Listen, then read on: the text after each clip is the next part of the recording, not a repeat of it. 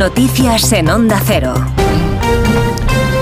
Buenas tardes, les avanzamos a esta hora algunos de los asuntos de los que hablaremos con detalle a partir de las 12 en Noticias Mediodía y vamos a empezar por lo inmediato, que es el sorteo de la Champions, en el que el fútbol español no ha podido evitar al equipo que todos querían esquivar, este Rodríguez.